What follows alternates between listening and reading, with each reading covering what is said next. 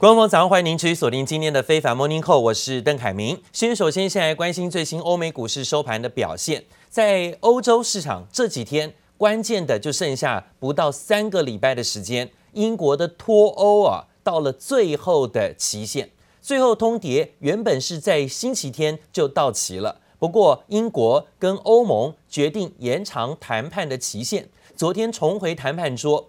欧盟谈判代表还透露，双方的主要分歧点啊，已经从三个缩减到两个了，还是很有信心，双方能够达成共识。今天看到欧洲股市呢，振奋向上反弹，在德国跟法国股市分别上涨，德国涨了一百零八点，幅度百分之零点八三，而法国股市上涨二十点，幅度百分之零点三七。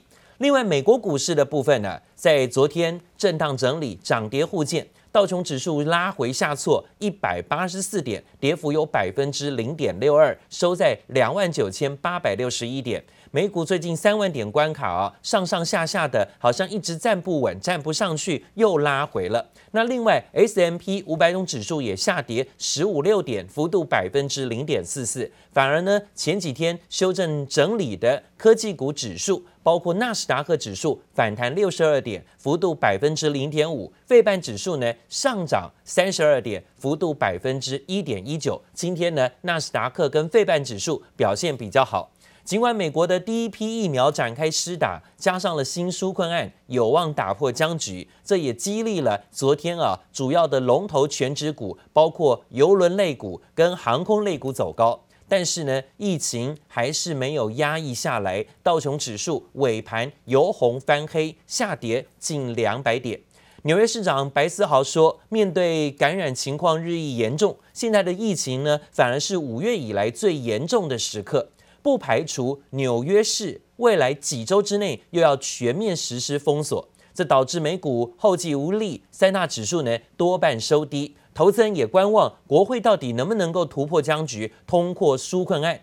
两党的参众议员正在试图要分拆规模九千亿美元的折中法案。其中一项方案呢，规模有七千四百八十亿美元，包含向小型企业失业者提供补助；另外一项呢，是规模一千六百亿美元的分案啊，则涉及使得两党啊陷入严重分歧的条款中，包含了向州跟地方政府提供援助，还有包括企业免责等等。所以目前的纾困案还没有啊，呃，大家有共识，现在还想用分拆的方式呢来力拼表决。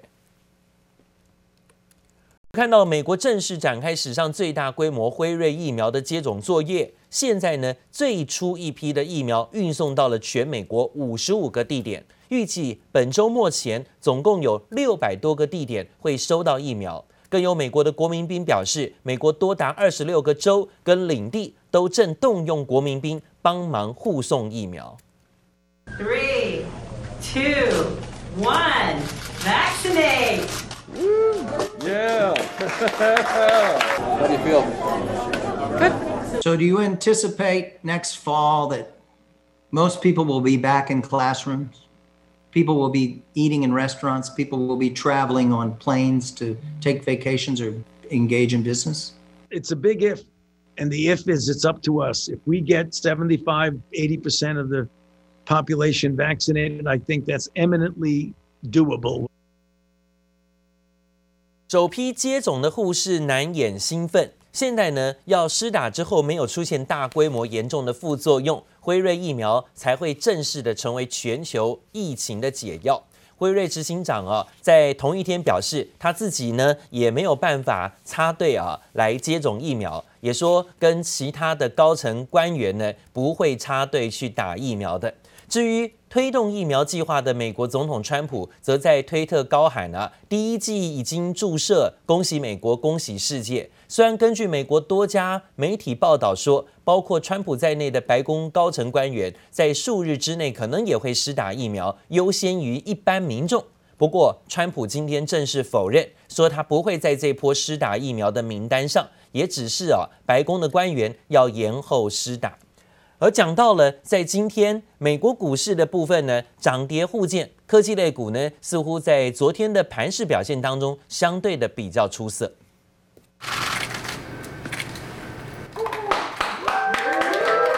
新冠肺炎疫苗周一起在美国开始施打。纽约州这名急诊护士在镜头前公开接种疫苗，成为全美国第一人。It didn't feel any different from taking any other vaccine. Great. I'm Governor Cuomo. I'm feeling well. This vaccine is exciting because uh, I believe this is the weapon that will end the war. Uh, it's the beginning of the last chapter of the book. 美国食品药物局核准美国辉瑞药厂和德国 BioNTech 研发的新冠肺炎疫苗后，疫苗周一在全美展开配送。首轮获得接种的人数大约为三百万人。市场乐观看待疫苗问世后有望缓解疫情、复苏经济。We want our senior citizens, healthcare workers, and first responders to be first in line. This will quickly and dramatically reduce deaths and hospitalizations. As I've said from the beginning, a vaccine will vanquish the virus. And return life back to normal. 终于等到新冠肺炎疫苗问世，但疫情不可能一夕间就此消失。美国单日确诊人数连日来新增超过二十万人，新冠疫情在美国持续延烧。科技巨头谷歌宣布延长在家办公时间表，允许员工在家办公直到明年九月。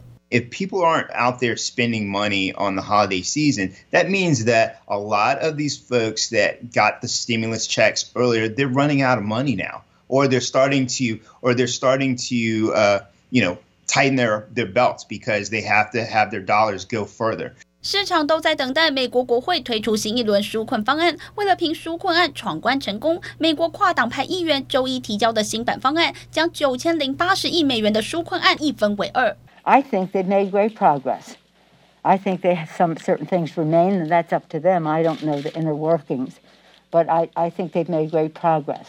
And I salute them for that. 在新版纾困案中，其中有七千四百八十亿美元用在协助中小企业和发放失业救济金等等。两党在这方面大致已有共识，让纾困案闯关机会提高，传出有望在周五前表决通过。记者王新文、杨启华综合报道。根据知情人士表示，美国国会最新呢，在今天会公布一项高达九千亿美元的纾困计划。那为了更容易在国会过关，国会议员呢计划把这项纾困计划拆成两个法案，其中一个是七千四百八十亿，另外一个则是包含三千亿美元的救助中小企业方案，为期四个月，每周三百块钱美金的失业救济，还有三百五十亿美元的新冠疫苗配送资金。另外，法案呢，则把两党领袖陷入严重的分歧点放进去，包括企业的免责条款跟一千六百亿美元的州跟地方政府的补助金。这两个法案呢，会分别在国会表决。与会的代表呢，虽然表示乐观，但也不敢保证一定会通过。不过，今天毫无悬念的是这件事情。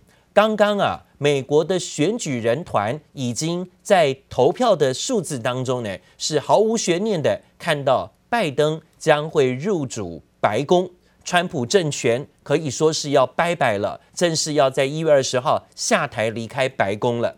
目前拜登呢已经拿下了三百零二张的选举人票，确认跨过了两百七十张的选票门槛，入主白宫毫无悬念。川普呢，则获得两百三十二张选票，但是呢，现在看起来啊，在投票的州都没有出现呢跑票的选举人，其中呢，摇摆州的部分也都确定，通通都是投给拜登的。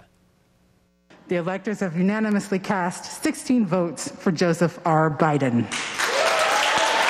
I'm proud to announce that 29 votes have been cast for the Honorable Joseph Robinette Biden, Jr. of Delaware for President of the United States。悬念刚刚呢看到了，从各大选举人的投票呢，都已经见到，最终都投给了拜登。根据先前大选的结果，拜登最终可以获得三百零六张的选举人票。现任的总统川普最后呢，可能就是保持着两百三十二张选票不变。目前确认这六大摇摆州都已经全数投给了拜登，包含了乔治亚州十六张选举人票也投给了拜登。川普一度想企图阻止乔治亚四个败选的摇摆州选举人在今天投票的，不过呢，都遭到最高法院驳回了。还有亚利桑那州十一张选举人票同样投给拜登。先前在州内共和党员曾经质疑人口最多的马里克帕郡计票作业也遭到法官的驳回。最终呢，也是看到现任的川普总统翻盘无望了，几乎是笃定大势已去，一月二十号就必须要离开白宫下台。不过呢，在最后临去秋波，看起来啊，川普还是在这里啊死命挣扎。川普最新受访又痛批大选舞弊，还说对最高法院很失望。那大批的川普支持者则在周末呢齐聚华府力挺川普，而川普还搭乘直升机飞越现场来答谢粉丝相挺，而且还一绕再绕，一绕再绕。美国各州的选举人团已经正式投票完毕，现在确认呢，现在拜登是胜选的，当然他也是正式要踏入白宫的新主人。The election was rigged. 美国福斯新闻节目主持人趁川普总统访问西点军校时的短暂专访，听得出来川普有冤难伸。川普法律战败的灰头土脸，诉讼还遭最高法院驳回。川普却称一切还没结束，他和竞选团队会继续前进，但有法官也开骂。I worry about the country having an illegitimate president. We won Georgia big. We won Pennsylvania big. Uh, we won Wisconsin big. No judge, including the Supreme Court of the United States, has had the courage to allow it to be heard. You want us to overturn this election so that your king can stay in power. 数千名死忠川粉也再度出动，周末齐聚华府声援川普。 发现支持者，川普在搭直升机飞往纽约出席活动前，还特别绕道三度飞越现场上空，让川粉超激动。但入夜后，川粉和川黑狭路相逢，爆发冲突。虽然支持者不离不弃，但川普想搏翻盘，恐怕已经走到尽头。因为美国各州的选举人团在美国时间十四日将依照当地认证的选举结果进行正式投票，预料将选出拜登为新总统。Now it is projected Joe Biden will receive 306 votes in the Electoral College, including Pennsylvania's 20 votes. Trump is expected to receive about 232. The magic number to win the election is 270. 而在选前力挺川普的福斯新闻最新民调有过半百分之五十七的受访者不希望川普二零二四年再度出马参选。最新还传出，因为白宫曾经沦为新冠病毒毒窟，美国总统当选人拜登下令，在他入住前要全面大消毒。根除川普团队留留下的任何痕迹。记者蔡嘉玲、黄一豪综合报道。好，不过呢，拜登确定要入主白宫，但是他的小儿子杭特是不是呢有牵扯出来在中国洗钱啊，甚至呢有些税务的问题？传出呢现在正在接受美国司法部的调查。不过司法部是不是早就知道杭特有可能涉及不法，却没有在选前？帮川普一马，现在呢对外说明，引起了美国总统川普不满。传出在白宫的幕僚会议上啊，川普大发雷霆，扬言可能要开除司法部长巴尔。I don't want to see anything bad happen, but and I purposely stay out of it. But when you affect an election, Bill Barr, frankly, did the wrong thing. 美国总统川普怪司法部长巴尔，明知道拜登小儿子杭特在中国的投资面临税务调查，竟然没有在选前就公布，害自己选战打得如此辛苦，更据传要摘了巴尔的乌纱帽。Joe Biden lied on the debate stage. He said there's nothing happening, nothing happening, and Bill Barr should have stepped up. 川普不肯承认败选，可能拿巴尔来开刀。由于杭特在美国大选期间爆出电邮门事件，因为一台笔记型电脑流出疑似收受中国企业的贿赂电子信件，还一度让如何修改选票关键词搜寻度暴增。没想到司法部早就知情，却没公开，让川普气炸。网络上更传出中国学者演讲的一段谈话，透露中国势力已经渗透美国权力核心圈。前边特朗普政府跟我们打贸易战，那么我们为什么搞不定特朗普政府？啊，为什么以前一九九二年到二零一六年之间，中美之间各种问题都能搞得定？所有事情全部是床头吵架床尾和，两个月之内搞定。什么原因？啊，这儿我抛出一个可能又要是暴论了，就是因为咱们上边有人，啊。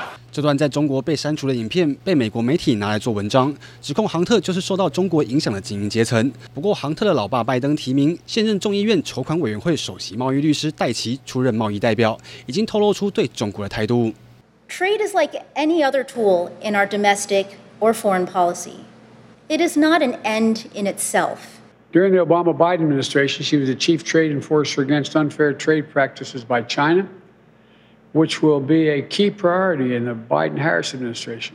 戴琪曾在国际组织中提告中国，更主张关税战功能只是防守，美国应该采取更强烈的做法。拜登也在提名记者会上透露，中国侵犯制裁权以及政府补贴问题严重，上任后将对中国采取强硬的态度。接力部加韩综合报道。 美国对中国有进行许多的相关人员制裁，中国方面呢也不断的进行对等的反制。今天呢，还传出这样消息，是美国财经媒体彭博社驻北京记者叫做范若伊，已经失联将近一周，被怀疑呢遭到中国当局拘捕。而中国外交部最新也证实了范若伊的确遭到拘押，并且指控他涉嫌从事危害国家安全的行为。据了解，中国公民范某涉嫌从事危害中国国家安全的犯罪活动。近期被北京市国家安全局依法采取强制措施。目前此案正在依法侦办过程当中，范某的各项合法权益均得到充分保障。中国外交部发言人在例行记者会上证实，范若伊遭到拘捕，并且说他在案件目前正在调查中。而面对外界怀疑中国司法不够透明公开，汪文斌澄清，范若伊各项合法权益都有受到充分保障。而对于欧盟表示关切，汪文斌冷处理说，敦促欧方尊重中国的司法主权。而彭博上周表示，范若伊是中国公民。那七号就被便服的中国公安从家里带走，经过数天来向北京政府部门还有中国驻华府大使馆查询，北京方面才说范若伊遭到了拘捕。中国中央政治局会议上个礼拜才表态，要强化反垄断跟防止资本无序的扩张，官方呢就准备出手反垄断了。大陆国家市场监管总局昨天对阿里。腾讯还有顺丰三大巨头寄出了反垄断法，分别对阿里巴巴收购银泰，还有腾讯收购新力、顺丰收购中邮置地等三起案件啊，以未申报经营者集中，分别处以人民币五十万元的罚款。尽管呢，这个三个案子各自处以人民币五十万元，对巨头而言哦，只是九牛一毛。不过这已经是反垄断法相关法则的最高金额。开罚之后的第一时间啊，阿里还有包括顺丰都立刻回应，说会按照要求进行整改。同时呢，国家市场监管总局也点名下一个审查的会是虎牙，还有包括斗鱼直播的平台合并相关的案子啊。看得出来，现在呢，中国大陆在反垄断法的举动之下呢，也开始呢祭出大旗，要针对一些大型企业的并购案没有经过通核审查的进行开闸了。好，另外呢，则看到最新消息，这是每年到了年底啊，许多人都会看。日本呢，要揭晓今年一整年全国票选的年度汉字。今年呢，是象征三密的“密”这个字啊，是正式出现。今年受到了疫情影响，生活形态有很大的转变。日本代表字榜上啊，还有灾祸的“祸”，还有生病的“病”。另外呢，掀起一股热潮的《鬼灭之刃》的“鬼”跟“灭”也都榜上有名。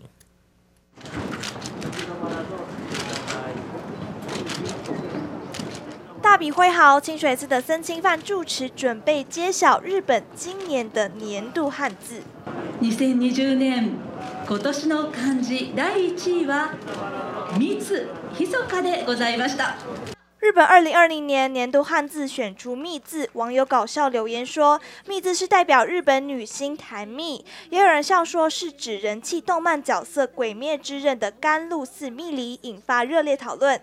今年汉字募集总投票数为二十万八千零二十五票，密字以两万八千四百零一票拔得头筹，亚军则是获，第三名是病，其余还有鬼、灭、异、家等等。风靡亚洲的动漫《鬼灭之刃》以及疫情相关的选字都相当热门，而选出“密”字的原因，最多人表示和日本今年的政策有关。これら3つの密を避けていただく、そのような行动をお取りいただきたいと存じます。 今年三月防疫记者会上，东京都知事小池百合子举起写有“三密”原则的看板，让防疫新词汇“三密”成为日本大众难忘的词语之一。“三密”是希望民众避开密闭空间、密集人群以及密切接触。新冠疫情造成全球生活发生重大改变，年度汉字甄选对于日本大众来说是一个总结，反映社会心灵的指标活动。在今年汉字结果出炉后，许多民众也反映，每年选出的汉字都带有负面意义，希望明年会有好兆头。记者综合报道。